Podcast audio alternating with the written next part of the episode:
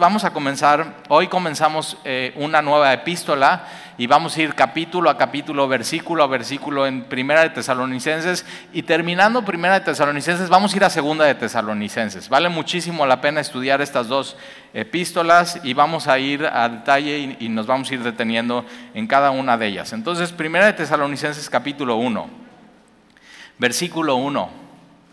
Dice Pablo, Silvano y Timoteo. E, ellos, quien escribe la carta realmente es Pablo, pero Silvano, Silvano es Silas. Lo vamos a ver en Hechos capítulo 16 y 17.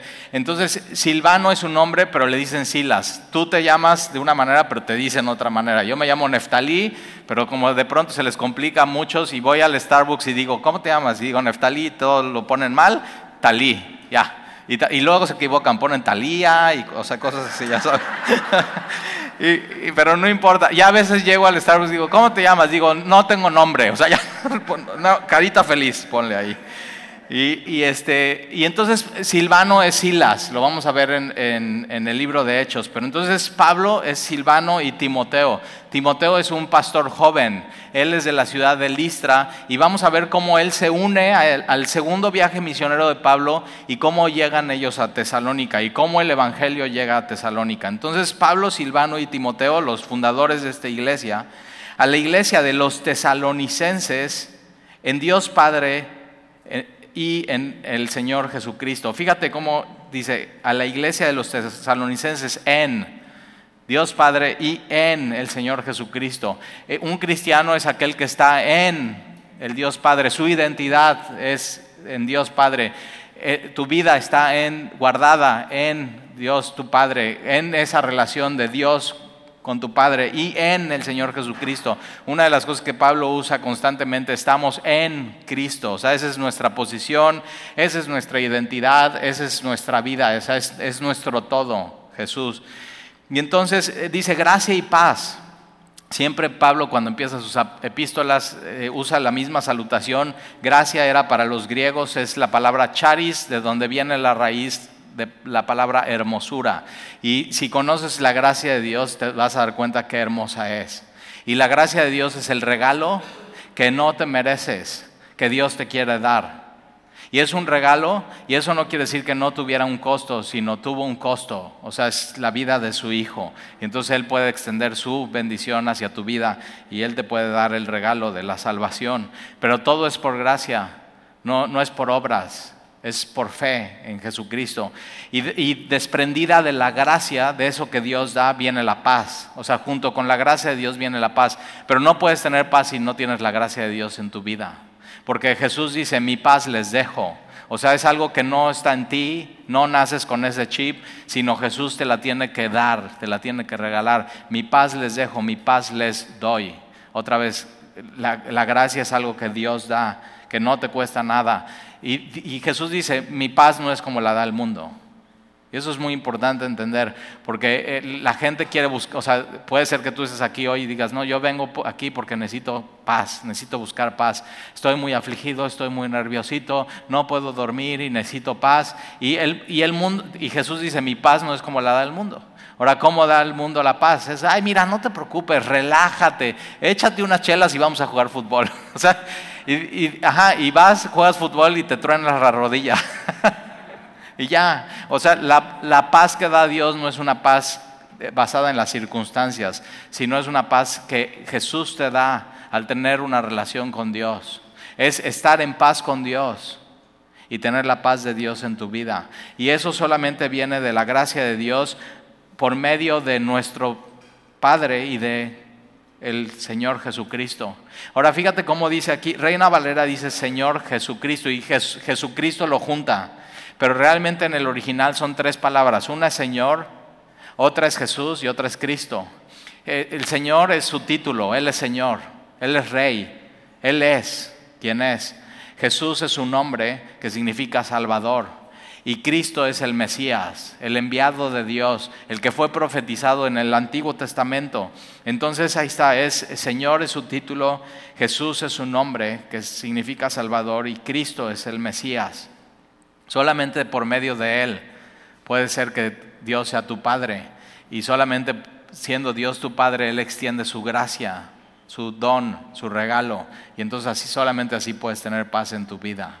Entonces, si te das cuenta, la paz no está en una actividad, no está en una ciudad, no está en, ritos, no está en, es que cuando hago esto tengo, sí puede ser que cuando hagas ciertas respiraciones tengas paz, pero las dejas de hacer y se te quita la paz, ¿verdad?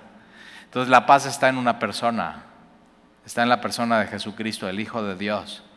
Y entonces Pablo eh, en el versículo 2 dice, damos siempre gracias a Dios por todos vosotros, haciendo memoria de nosotros en nuestras oraciones. Pablo ora por los de Tesalónica y dice, siempre que me, que me acuerdo de ustedes, doy gracias a Dios por ustedes.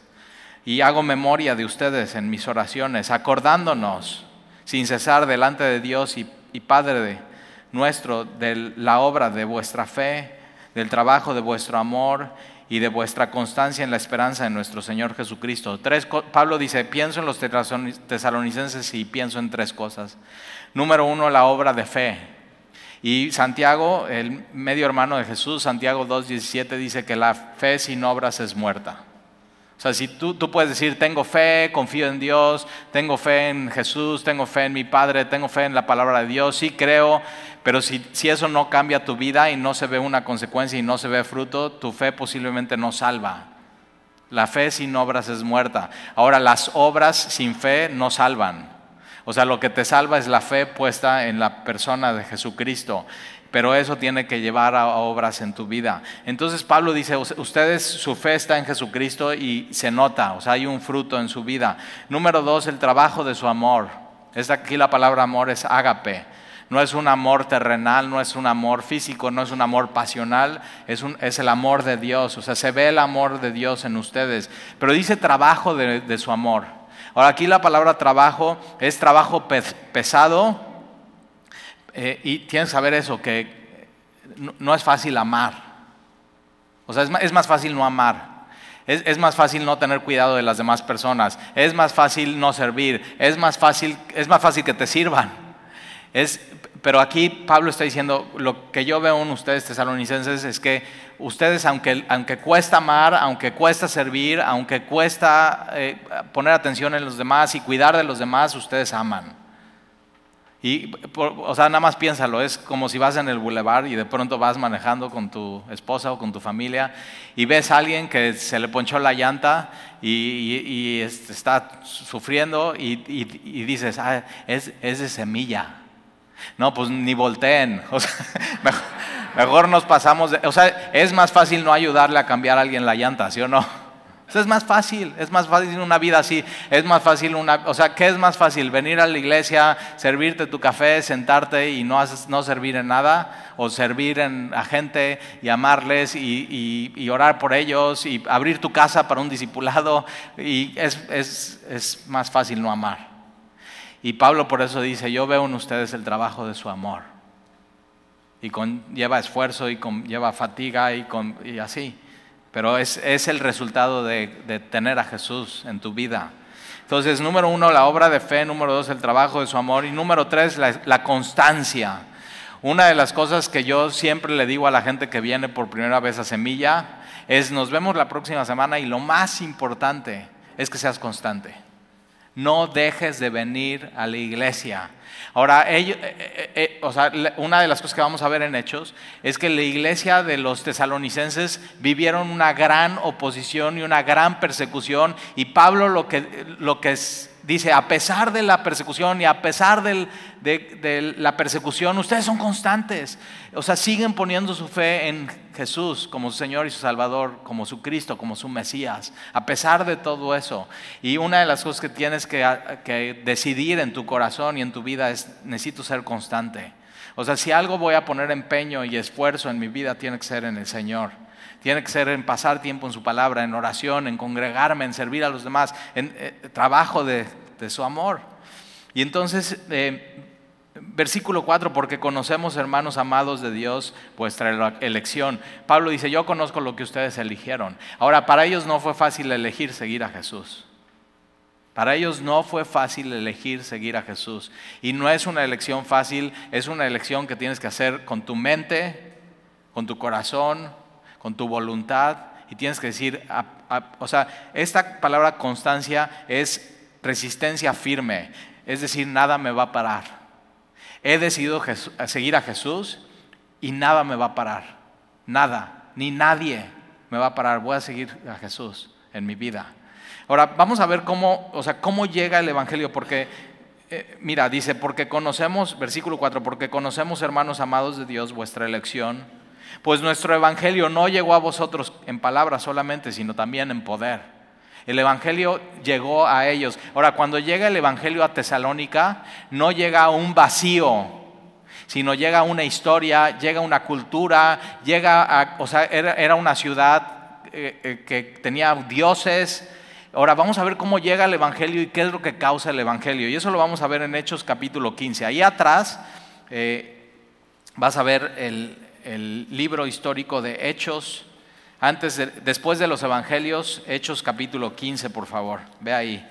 Hechos capítulo 15. Y vamos a ver cómo llega Pablo, cómo llega Silas y cómo llega Timoteo a la ciudad de Tesalónica. Un poco el contexto, tienes que entender el contexto, o sea, ¿qué, qué están viviendo los tesalonicenses, qué es lo que está sucediendo, de qué historia vienen, para que puedas entender un poco mejor esta carta y lo puedas aplicar a tu historia y a tu vida. Entonces, Hechos capítulo 15, versículo 36 Pablo hace su primer viaje misionero y lo hace con Bernabé, ¿te acuerdas? Bernabé es, eh, significa hijo de consolación, es un hombre lleno del Espíritu Santo. Eh, van a todo este primer viaje misionero, eh, después van a Jerusalén a un concilio y estando en Jerusalén vamos a leer la conversación que Pablo tiene con Bernabé. Entonces en el Hechos capítulo 15, versículo 36, después de algunos días, estando en Jerusalén, Pablo le dijo a Bernabé, Volvamos a visitar a los hermanos en todas las ciudades en que hemos anunciado la palabra del Señor para ver cómo están. O sea, una preocupación de Pablo es, necesitamos regresar a estas ciudades donde predicamos el Evangelio y queremos saber cómo están. Necesitamos darle seguimiento. Y una de las cosas que tienes que hacer tú en tu vida cuando invitas a alguien a la iglesia o cuando le estás predicando el Evangelio es darle seguimiento. O sea, ¿cómo están después de eso? Ahora, ellos, eh, eh, o sea, Pablo siempre su preocupación pastoral es esa, ¿cómo están? ¿Cómo están ellos? Entonces vamos a regresar para ver cómo están. No, no tanto si la iglesia creció. En número, la preocupación de Pablo no era, no, pues queremos que la iglesia crezca en número y ya al principio éramos 120 y ahora somos 500 y queremos que seamos mil. No, es cómo están en su relación con el Señor. Cómo están en su profundidad y muchos de los, de los eh, discipulados que damos en semilla es eso. Es no te quedes con lo del domingo y lo del miércoles, profundiza más, echa raíces en el Señor. Y entonces versículo 37, Bernabé quería que, lleva, eh, que llevasen consigo a Juan, el que tenía por sobrenombre Marcos, pero a Pablo no le pareció bien llevar consigo al que había, se había apartado de ellos en Panfilia y no había, no había ido con ellos a la obra. Entonces en el primer viaje misionero, cuando llegan a una ciudad, no sabemos por qué Juan Marcos dice, ¿sabes qué? Yo mejor no y me regreso a mi casa y se regresa a Jerusalén. Y en el segundo viaje misionero, Bernabé dice, yo quiero llevar a, mi sobrino y Pablo dice, no lo llevamos. Y tienen una, fíjate, versículo 39, y hubo tal desacuerdo entre ellos, o sea, realmente hubo un desacuerdo. Entonces, fíjate, sí se puede tener desacuerdo entre, entre cristianos. Podemos no estar de acuerdo en algo, pero podemos decidir seguirnos amando. Y eso es lo que hace Pablo y Bernabé. Y entonces eh, hubo un tal desacuerdo entre ellos que se separaron el uno del otro. Bernabé tomando a Marcos, navegó a Chipre, a una isla, y Pablo escogiendo a Silas, ahí está Silvano. Entonces Pablo dice, yo necesito a alguien que me acompañe a mi segundo viaje misionero, voy a escoger a Silvano, a Silas. Y salió encomendado por los hermanos a la gracia del Señor. Y pasó por Siria, norte de Jerusalén, todavía sigue Siria, es enemigo de Jerusalén hoy y Sicilia, Sicilia es la zona que está al, norte de, Siria. ¿Y qué es lo que están haciendo? Confirmando a las iglesias, o sea, fortaleciéndolas, confirmando su fe. Eh, y, por ahí tienen que pasar, entonces de Jerusalén tienen que pasar a Cesarea Marítima, tienen que ir a Tiro y Sidón, donde Jesús predicó, y de ahí ya llegan a Siria, de ahí a Sicilia. Después, versículo 1 del capítulo 16, después llegó a Derbe y a Listra. Listra, Pablo ya había estado ahí, en su primer viaje misionero, Pablo entra, comparte el, Evangelio, se, levanta el furor, golpean a Pablo, lo sacan arrastrando, de la ciudad. Y, o sea, yo me imagino, eh, o sea, eso lo puedes leer en Hechos, pero yo me imagino Pablo completamente golpeado, ¿no? Un ojo hinchado, eh, todo desangrándose, o sea, realmente golpeado, y, está tirado y sus compañeros, de, está Bernabé y están viéndolos y dices, o sea, ya valió este cuate. Y es donde Pablo dice que Dios lo lleva al cielo y que escucha y ve cosas que no se pueden decir y que no se pueden contar. No hay palabras para describir. Y eso le hace a Pablo pararse y seguir con ese primer viaje misionero y su segundo viaje misionero y su tercer viaje misionero. Y Pablo cuando lo apedrean se levanta, ¿no? Piensa que están, eh, eh, lo golpean, piensa que están medio muertos, se levanta y en vez de ir a la ciudad que sigue, se vuelve a meter a la ciudad y sigue predicando. O sea, dice, no les terminé de decir lo que les quería decir y sigue predicando el Evangelio. Pero ojo, ¿eh? en su primer viaje misionero hay un joven por ahí, se llama Timoteo y está viendo a Pablo. Está viendo lo que está diciendo, está viendo cómo se está comportando. Y cuando Pablo llega en el segundo viaje misionero, ese joven Timoteo se une a Pablo. Como cristiano siempre hay gente que te está viendo. ¿Qué va a ver de ti? Está escuchando lo que dices acerca de Jesús. ¿Qué está escuchando de ti? Y entonces, eh, llegando a Listra, he aquí había cierto discípulo llamado Timoteo, hijo de una mujer judía creyente. Entonces su mamá era judía, era creyente, pero de padre griego.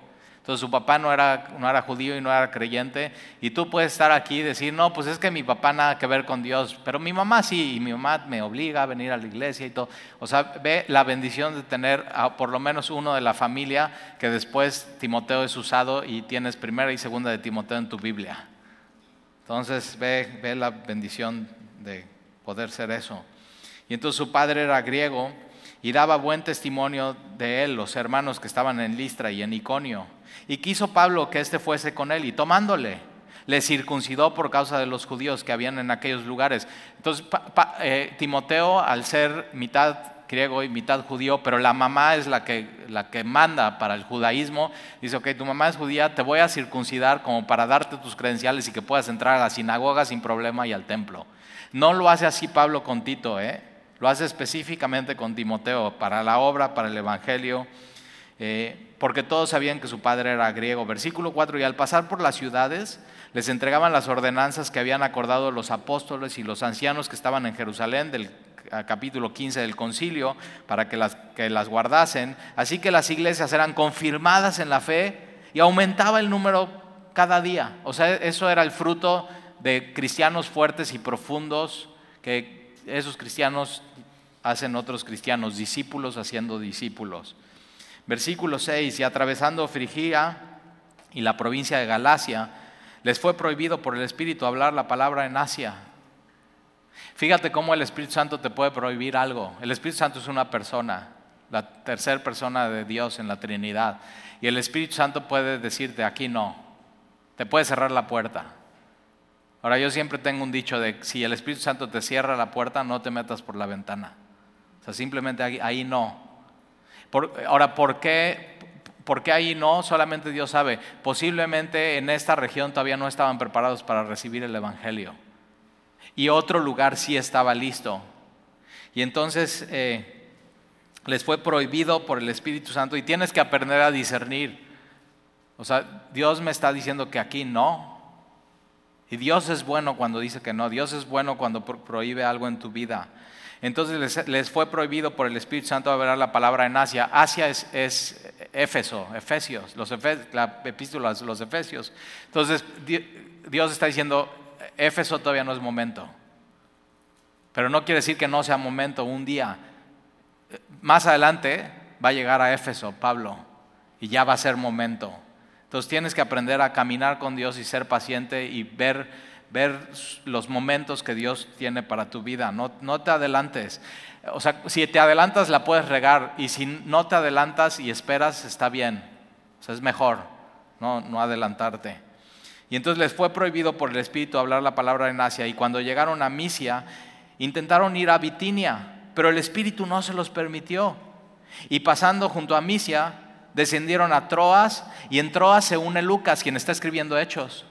O sea, hasta este punto, Lucas no, no, estuvo en el primer viaje misionero, no estuvo en el segundo viaje misionero, pero Lucas entró, a, se une al viaje misionero como médico y historiador, y entonces de hablar de tercera persona empieza a hablar en primera persona en el versículo 9. Mira, y se le mostró a Pablo una visión de noche. Un varón macedonio estaba en pie rogándole y diciendo, pasa Macedonia y ayúdanos. Cuando vio la visión, enseguida procuramos.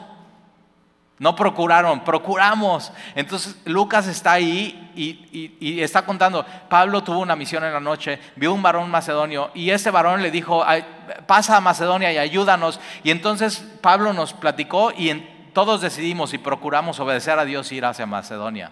Macedonia, o sea, cruzan de, estas regiones y cruzan a Europa. Y es la primera vez que se va a predicar el Evangelio en Europa, lo que es hoy Turquía.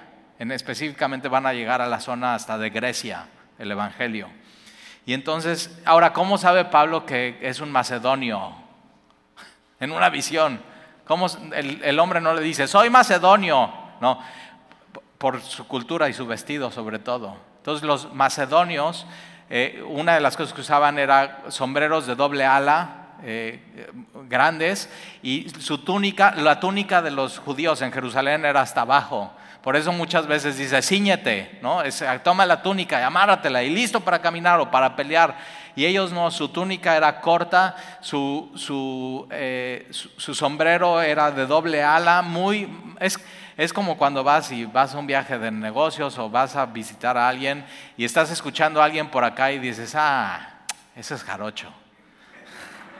como que ya sabes, ellos sabían. Entonces Pablo ve un macedonio y ese macedonio está haciendo eso. Vengan a Macedonia y ayúdenos. Ahora, ¿qué ayuda necesitan? ¿Qué ayuda necesitan? Los de cualquier región del mundo. Y ahora, Macedonia es, muy, es, una zona muy importante. Eh, de hecho, eh, Filipos III fue el, el, del imperio macedonio, después de los persas, es el imperio que más conquistó y más creció. El hijo de Filipos III es Alejandro Magno, o Alejandro el Grande. 300 años antes de esto. Entonces, cuando ellos entran a Tesalónica, no entran como que en un vacío de, ah, pues no, no saben nada, no, entran en una cultura, entran en un, o sea, eh, son tienen más de 20 dioses, entonces tienen este tema de la cultura helénica, que vamos a ver un poco de esto. Y, Pablo está viendo este varón Macedonia con toda esta historia, con todo esto que vivieron los macedonios y les dice, ayúdanos. Y entonces cuando, cuando vieron la visión y Pablo la compartió, procuramos partir para Macedonia, dando por cierto que Dios nos llamaba, dando por cierto, fíjate, que Dios nos llamaba para que anunciásemos el Evangelio. Cuando alguien te pide ayuda, oye, es que, o sea, y, y te puede decir muchas cosas, oye, necesito ayuda con mi matrimonio. Lo que realmente esa persona necesita es a Jesús es el Evangelio. Oye, necesito ayuda porque estoy muy mal económicamente, necesito ayuda, ¿puedo hablar contigo? Lo que esa persona necesita realmente es a Jesús, es el Evangelio. Oye, es que fíjate que tengo un chorro de problemas con mis hijos. Lo que esa familia necesita y esa persona necesita y lo que los hijos necesitan es a Jesús. Es el Evangelio. Entonces, cuando alguien te pida ayuda, tú tienes que dar por cierto que lo que esa persona necesita es el Evangelio. Eso es. No, no, no necesitamos otra cosa más que a Jesús. Y entonces versículo 11, zarpando pues de Troas, vinimos con rumbo directo a Samatrocia y el día siguiente a Neápolis y de ahí a Filipos, es la carta a los filipenses, que es la primera ciudad de la provincia de Macedonia, pero no es la más importante, ¿eh? es la primera que ellos llegan, la más importante es Atenas y la segunda más importante es Tesalónica.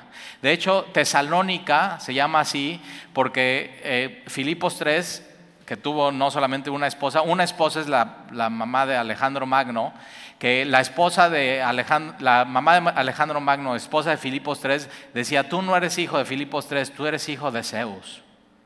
Ve, ve la película de Alejandro Magno, ahí está. y Angélica Jolín y todo, o sea, pero tiene cosas históricas y interesantes y de pronto te puedes dar una idea cómo era la cultura, o sea, cómo el Evangelio llega a, un lugar con tradiciones y con cultura. Y, fíjate, hijo de Zeus, el, uno, entonces lo que le está diciendo la mamá Alejandro Magno, tú eres hijo de Dios. Y tú vas a, y su visión era conquistar el mundo entero. Pero ¿cómo? con violencia y con guerra.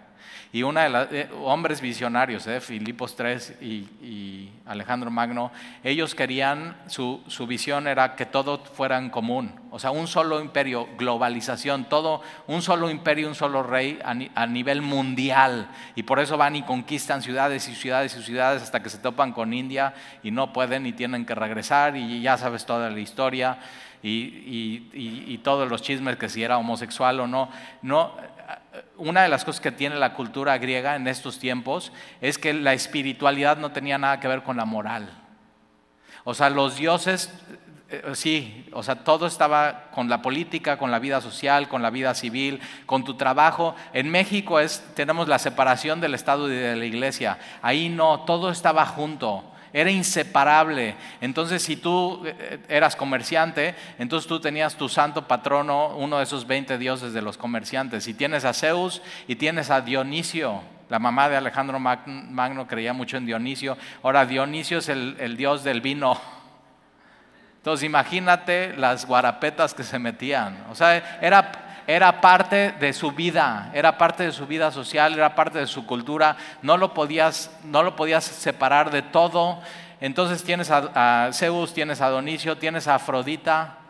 Ahí viene tu, palabra, estos, estos ostiones son afrodisíacos, ¿no?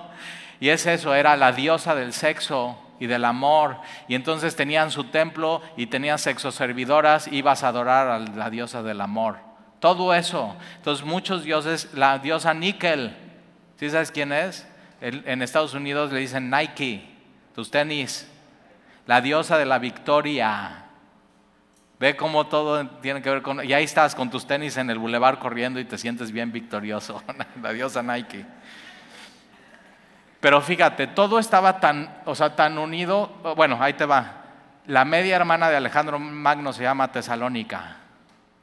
Y le ponen a esta ciudad por la princesa de Macedonia, Tesalónica. Entonces todo eso estaba impregnado en la cultura de, la sociedad y de la ciudad y de Tesalónica.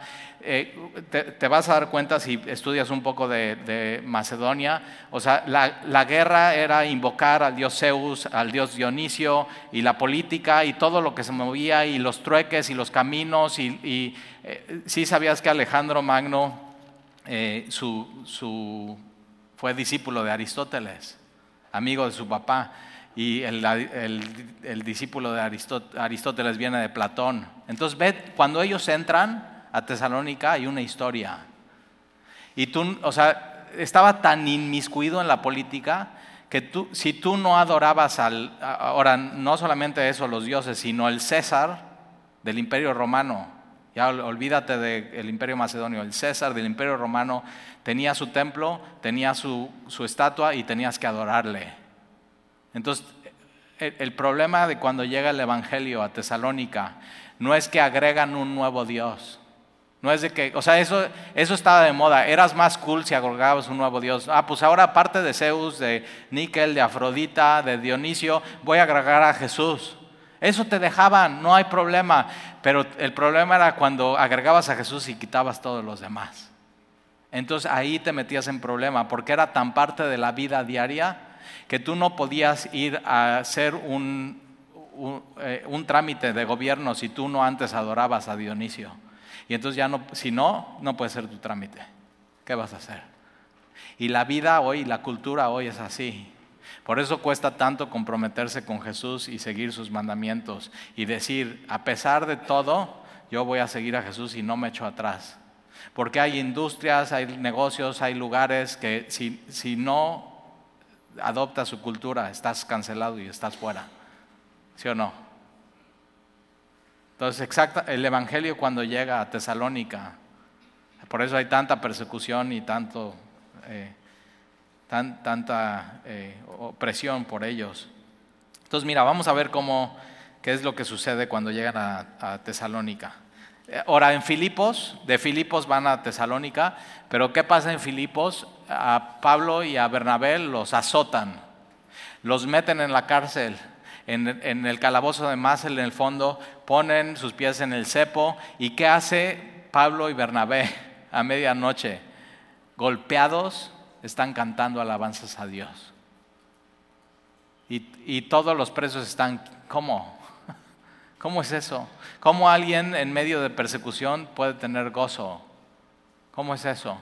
Y viene un temblor, son soltadas las cadenas, el carcelero que vive al lado de la cárcel va y ve que ya se soltaron todos los presos, está a punto de matarse porque bajo la ley romana si se te van los presos te, te van a matar, entonces dice, mejor yo me mato. Y Pablo y Silas le dicen, no te mates. ¿Quién? O sea, el Evangelio viene a trastornar la vida de estos hombres porque le está diciendo a su, enemigo, no te mates.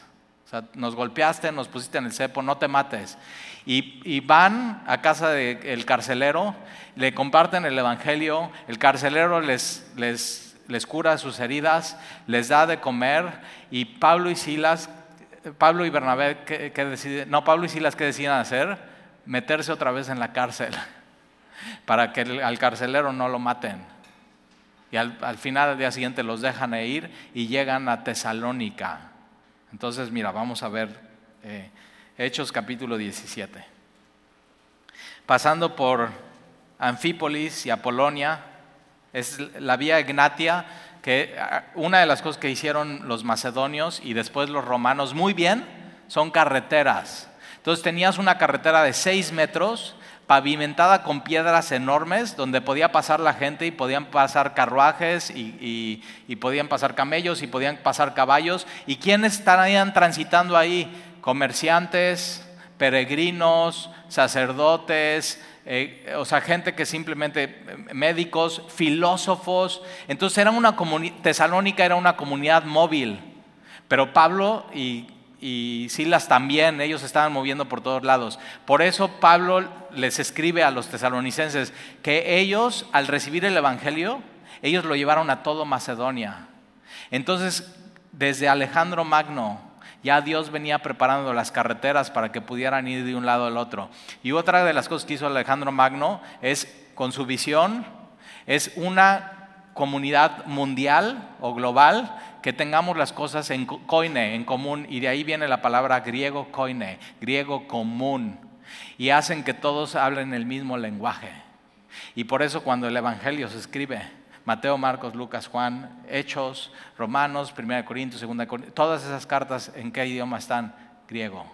Y por eso todos las pueden entender. ¿Te imaginas que las escribieran el Evangelio y todos hablaran diferentes idiomas se hubiera tardado mucho más el Evangelio a llegar a todas estas ciudades, pero con carreteras y con un griego, el griego común, el Evangelio se, exparte, se esparce y llega a todos lados.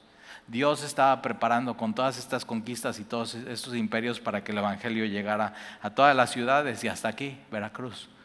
Tienes una Biblia en tu mano, ahí está. Ve todo lo que, ve todo lo que tuvo que pasar para que tuvieras una Biblia en tu mano. Hombres tuvieron, o sea, hombres pusieron su vida por eso, porque tú estés aquí hoy, y en especial Jesús. Y entonces pasando por Anfípolis y Apolonia llegaron a Tesalónica, donde había una sinagoga de los judíos. Entonces en Filipos no había sinagoga, llegan al, fuera de la ciudad donde están el río, están orando, pero en Tesalónica sí hay una, más o menos Tesalónica 200 mil habitantes. ¿Cuántos tiene Boca del Río? más o menos 200 mil habitantes. Entonces, para que te des una idea de ciudad, o sea, ahí llegan. Es la segunda ciudad de Macedonia más importante después de Grecia. Y todo eso está pasando. Es eh, una provincia del Imperio Romano. 200 eh, mil habitantes, se llama Tesalónica. El, emperador romano en ese, en ese momento es, Claudio o Claudius. Tiene su templo, hay que adorar a, a él. Es, es una es una provincia del Imperio Romano, pero libre. O sea, ellos podían tomar sus decisiones, pero tenían que seguir dando impuestos y sometidos a Roma, pero, pero tenían su propia moneda. O sea, como que era una ciudad libre, pero tenían un, una sola responsabilidad los líderes de la, de la ciudad. Seguir la norma de ser leales al César. Si la ciudad dejaba de ser leal al César, les quitaban todos los privilegios y los beneficios que tenían. Entonces piensa en eso. Cuando tú decides seguir a Jesús, ciertos privilegios y ciertas cosas que, que tienes desaparecen. ¿eh? Pero ve el privilegio que Dios te da de ser hijo de Dios y de poner tu vista en la eternidad, no en lo de hoy y el ahora. Entonces, tienes, o sea, tienes que poner esas dos cosas en la balanza. Y versículo 2, y Pablo como acostumbraba fue a ellos y por tres días de reposo, tres semanas, tres sábados. Pablo estuvo en Tesalónica solamente un mes, tres sábados, tres días de reposo más unos días. Ahora déjame te cuento una historia. Eh, allá en Semilla Cuerna había, eh, yo daba unos discipulados, navegantes 1, a veces navegantes 2, a veces creciendo. Eh, y en mi discipulado había una jovencita que cada día después del discipulado venía llorando conmigo y me dice, Talí, es que todos en mi casa eh, me tachan que estoy loca, que cómo es posible que estoy viniendo a una iglesia cristiana, que cómo es posible que lea mi Biblia, que cómo es posible que yo ya dejé la tradición de mi familia. Eh, y digo, ¿pero qué? O sea, ¿son muy devotos en tu casa? Digo, no, para nada. O sea, no, para nada, pero simplemente se están quejando y que cómo es posible, que qué diría mi abuelita. O sea, tremendo la opresión. Llegó a tal grado la opresión que ya la querían correr de su casa por ser cristiana y por venir a la iglesia. O sea, y tenía su papá, su mamá, su, hermano se puso así mala, muy mala onda con ella, la humillaba, la insultaba simplemente por haberse convertido al Señor, por tomar la decisión de seguir a Jesús. Y entonces ella, entonces yo, yo que le decía, pues vamos a orar, o sea, vamos a orar por tu, y, persevera, o sea, no, no dejes. Hay gente que deja a Jesús por estas cosas. Y yo le decía, persevera, no dejes, persevera, no dejes. Y un domingo la veo subiendo de la rampa, hay una rampa allá en la iglesia en Semilla Cuerna, y, la veo subiendo de la rampa y viene con una señora y, y mismos ojitos y digo, es su mamá.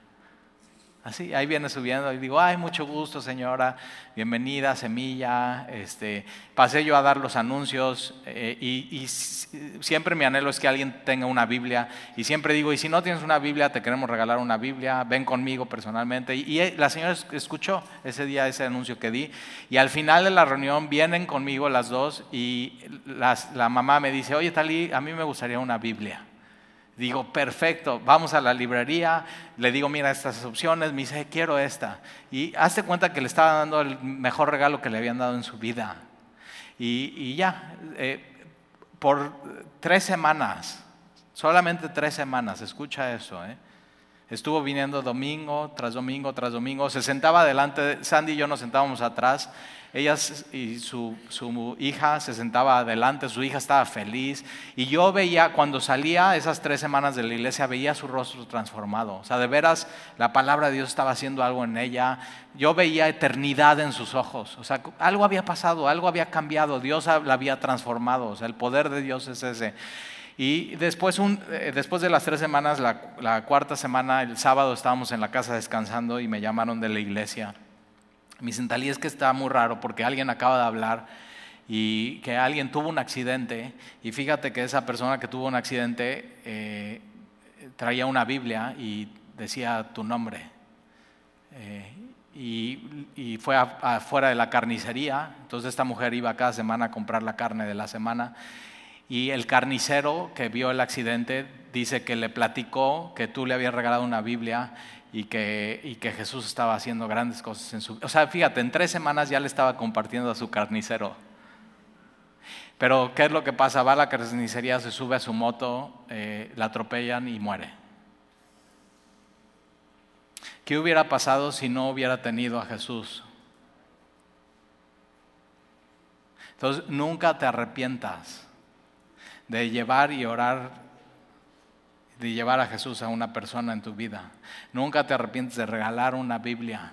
Y me pudieron localizar porque no sabían, no sabían nada cómo contactarle, entonces nada más decía semilla, cuerna, y había puesto algo que yo le había regalado esa Biblia. Así, simplemente eso, nos contactan, vamos al funeral, eh, el esposo de esta mujer y su hijo, el hermano de esta chica, nunca habían ido a Semilla, hacemos un funeral hermoso, triste, porque fue un accidente, pero muy hermoso. Pudimos explicar cómo en estas tres semanas, Pablo estuvo solo tres semanas en Tesalónica, solamente tres semanas. Y pudimos explicar cómo ella estábamos seguros que estaba con el Señor. Y después del funeral, a la siguiente semana, eh, viene subiendo la rampa a su hijo y su esposo, y su esposo con la Biblia que yo le regalé a esta mujer, y diciendo, Talía, ahora es mi Biblia. Tres semanas, ¿eh? Ese es el Evangelio. Entonces no te canses de invitar a gente, no te canses por orar por otros. Nunca sabes cuántas semanas tienen de vida y cómo Dios quiere usarte para llegar a, gente al, al, Señor y al Evangelio. Puede ser que estés aquí tú y Dios te esté hablando con esto. Y esta mujer no dejó y siguió y perseveró. Y, Dios fue fiel con eso. Entonces, Hechos capítulo 17, eh, versículo 3 declarando y exponiendo por medio de las escrituras, siempre la exposición tiene que ser por medio de la Biblia. No, nunca es, este domingo les quiero hablar de lo que yo opino y entonces voy a ver qué pasajes de la Biblia uso. No, es la, exposición bíblica viene por medio de las escrituras y simplemente se entrega a eso.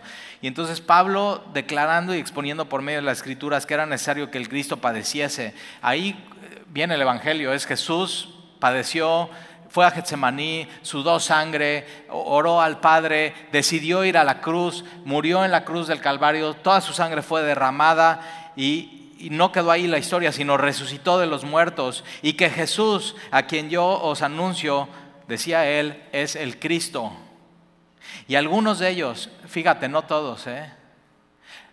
algunos de ellos, no todos en Tesalónica creyeron. Ahora, no todos creen, pero todos escucharon el mensaje. Y tú y yo nos tenemos que asegurar que todos escuchan el mensaje. No todos van a creer, pero todos tienen que escuchar el mensaje de salvación. Y algunos de ellos creyeron y se juntaron con Pablo y con Silas, y de los griegos piadosos gran número, y mujeres nobles no pocas. Estas mujeres nobles eran la crema innata de la sociedad de Tesalónica. O sea, eran las esposas de los líderes del gobierno de Tesalónica. Y tú sabes quién manda en las casas.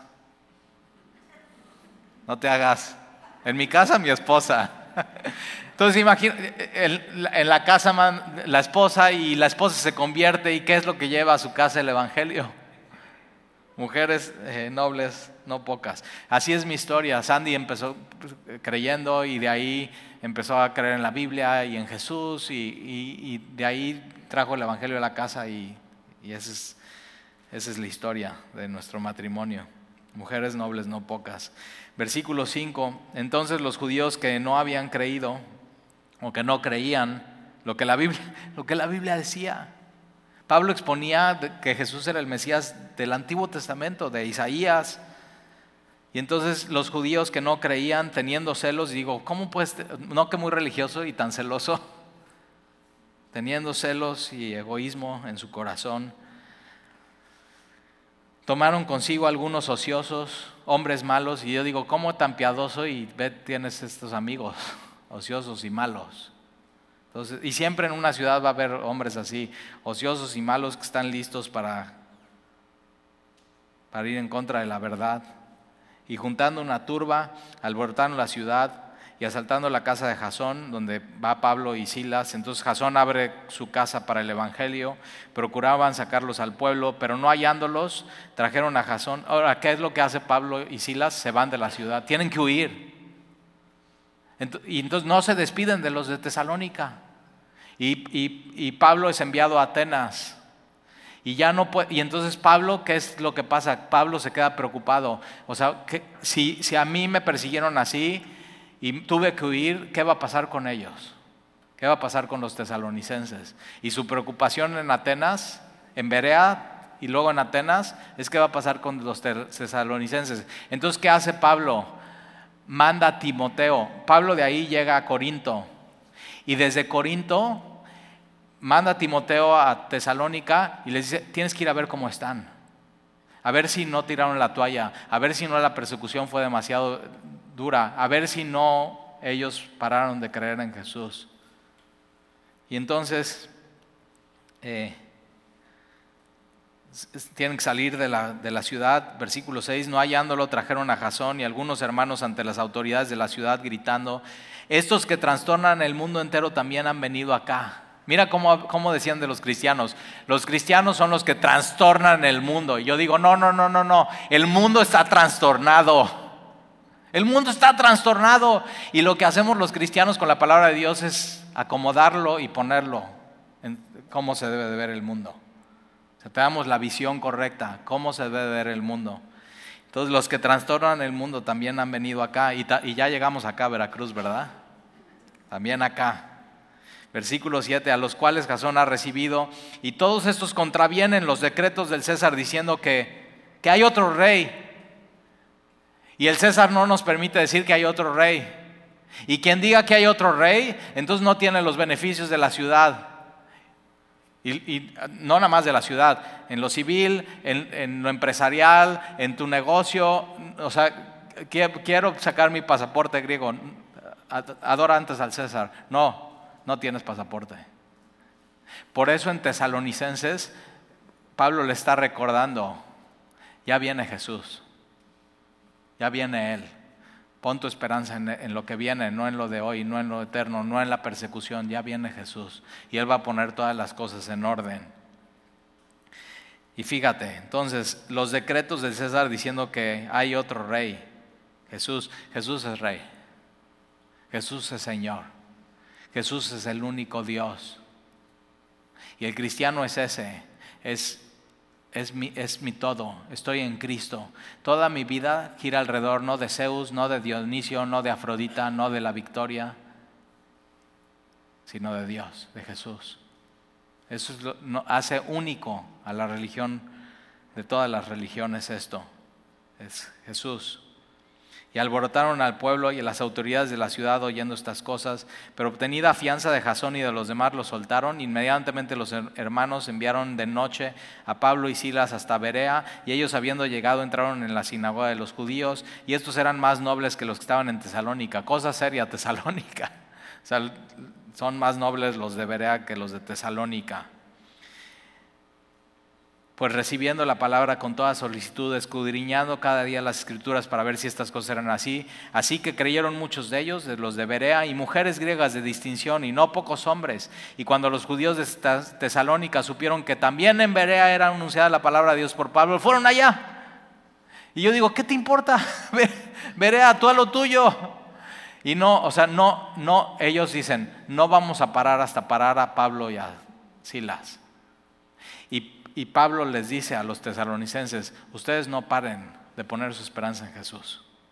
Entonces sí, en el cristianismo no para la persecución, no para la opresión, no para la guerra espiritual, pero tú y yo no tenemos que parar de poner nuestra esperanza en Jesús. Eso es lo que nos toca hacer. No, no paramos. Somos hombres y mujeres que no paramos. Y entonces fueron allá y también alborotaron a las multitudes, pero inmediatamente los hermanos enviaron a Pablo a que fuese hacia el mar. Y Silas y, Timoteo se quedaron ahí, y los que habían eh, encargado de conducir a Pablo le llevaron a Atenas, y habiendo recibido orden para Silas y Timoteo de que viniesen a él lo más pronto posible, salieron. Y Pablo en Atenas está ahí, pero está intranquilo porque no sabe qué pasa con los tesalonicenses. ¿Aguantaron o no aguantaron? ¿Pudieron o no pudieron? ¿Cedieron a la persecución o no cedieron? Y entonces Pablo viaja a Corinto y eh, Timoteo es enviado a Tesalónica y, y Pablo le dice, ve a ver cómo están. Ve a ver cómo están. Timoteo regresa con las noticias, están bien han perseverado, han aguantado. Se ve la fe, se ve el trabajo de su amor, se ve la esperanza en Jesucristo. Pero cuando Timoteo está ahí en la ciudad, se da cuenta de cosas. Hay un poco de inmoralidad. Pues es Macedonia. ¿Qué esperabas? Afrodita. Y Pablo en Tesalonicenses va a hablar acerca de eso. Pero también Timoteo trae unas preguntas de los tesalonicenses para, para Pablo. En tres semanas se quedaron con dudas. Pudieron saber quién era Jesús y el Evangelio. En tres semanas pudieron tener salvación. Pero había dudas sobre la venida del Señor, sobre el rapto de la iglesia y tesalonicenses. Pablo les escribe y les contesta esas dudas y posiblemente Pablo nos conteste dudas que de pronto podamos tener nosotros acerca de estas cosas. Pero una cosa que te quiero decir es esta. Persevera en el Señor. No pares. Si ya veniste hoy, sigue viniendo y persevera en Él y echa raíces y profundiza. Y, juntos, semana tras semana, vamos a ir leyendo esta carta a los tesalonicenses y Dios va a hablar a nuestro corazón. ¿Oramos?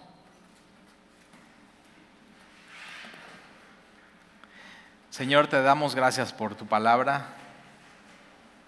Gracias porque nos recuerdas cómo se ven los que hemos decidido seguir a Jesús, que no es simplemente venir a una iglesia un domingo, sino es toda nuestra vida y todo nuestro ser que involucra nuestro, nuestro matrimonio, nuestro cuerpo, la pureza,